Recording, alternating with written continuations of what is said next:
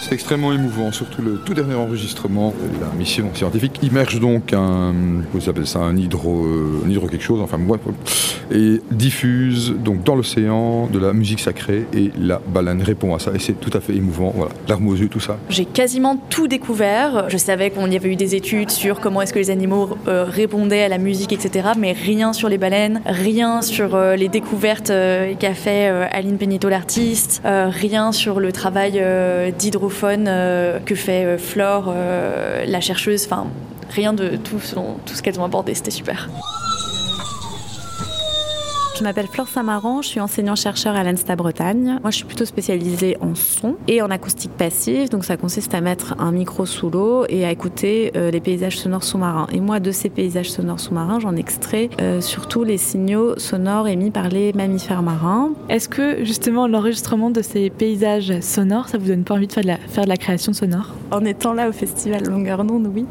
Mais je me rends compte que, que, ça pourrait être des choses qui sont euh, assez intéressantes plutôt que les sons restent sur mes disque dur euh, sur mon bureau, euh, de partager euh, avec des gens qui savent très bien faire ça, parce que moi je suis incapable. Est-ce que vous avez déjà été confronté à des cas de baleines échouées à cause du plastique? Ça, pour moi, c'est vraiment dramatique. Alors ça, c'est et puis la pollution microplastique aussi, parce que les, tout ce plastique ne se dégrade pas et les baleines, en fait, elles les ingèrent aussi comme elles ingèrent du krill, en fait, comme et elles ne le filtrent pas, ça, elles, elles l'avalent aussi.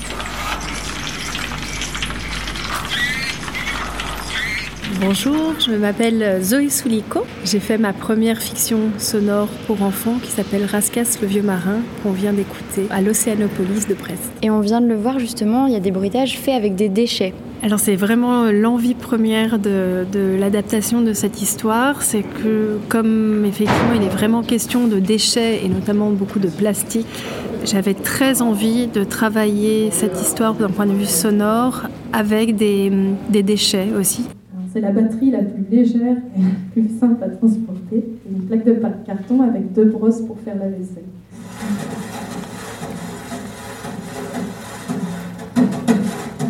Du coup, quel est le message principal de ce conte? C'est vraiment un message écologique et effectivement il est très très ancré dans, notre temporalité actuelle. Euh, c'est aussi une manière de, dire, mais ça c'est un de mes credos en tant que créatrice sonore, c'est que le son est, est infini et qu'il n'y a pas de barrière à l'imaginaire ni à la conception. On peut développer l'imaginaire en construisant et en produisant nous-mêmes nos sons.